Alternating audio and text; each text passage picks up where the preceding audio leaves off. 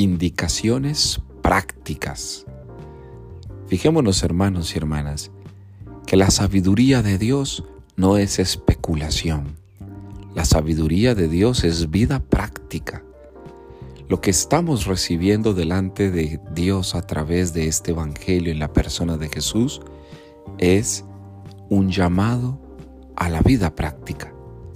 Son acciones concretas lo que determina nuestro seguimiento.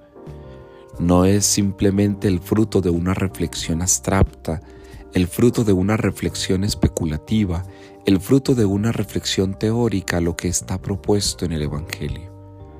Son acciones prácticas, concretas, vitales. Son acciones puestas al servicio de. No olvidemos que este texto se presenta como la continuidad del Sermón de la Montaña, puesto que Jesús no solamente ha dado en el sermón las bienaventuranzas, sino que Él continúa casi que dos capítulos más hablándonos sobre cómo vivir cristianamente. Y desde allí entonces sus indicaciones son prácticas. Hoy el mundo real habla de los llamados indicadores. ¿Y qué mejor indicador que saber si estás viviendo concretamente el amor? Allí está entonces esa verdadera sabiduría de la que nos está hablando el eclesiástico. Si somos sabios sabemos distinguir en dónde hay actos de amor y dónde no los hay.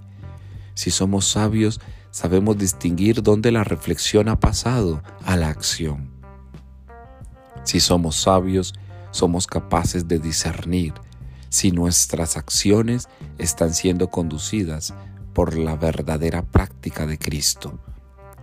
Hoy entonces, asume las indicaciones prácticas de Jesús.